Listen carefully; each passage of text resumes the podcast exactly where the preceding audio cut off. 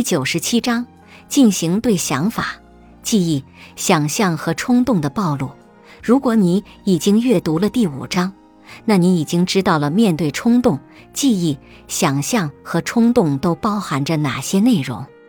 这里的步骤是完全一样的。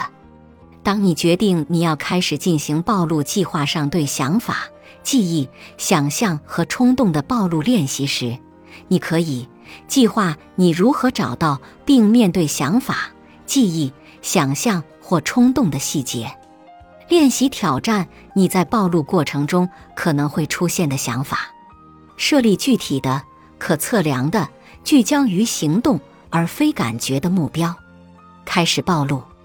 待在暴露中，直到你的焦虑下降，或者你已经认识到你害怕的后果不会发生。避免使用任何安全行为或安全想法。完成暴露，回顾你的目标，评估你焦虑的想法或预测是否成为现实。为面对恐惧而奖励自己。暴露需要有意识的去想这些吓人的想法，而不是像你往常的习惯一样。努力回避、压抑他们，或转移自己的注意力。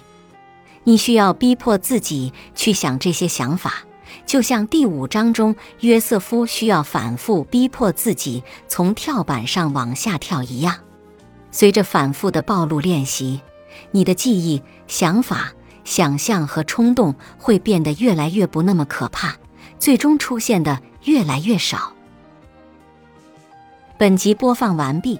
感谢您的收听，喜欢别忘了订阅专辑、关注主播，主页有更多精彩内容。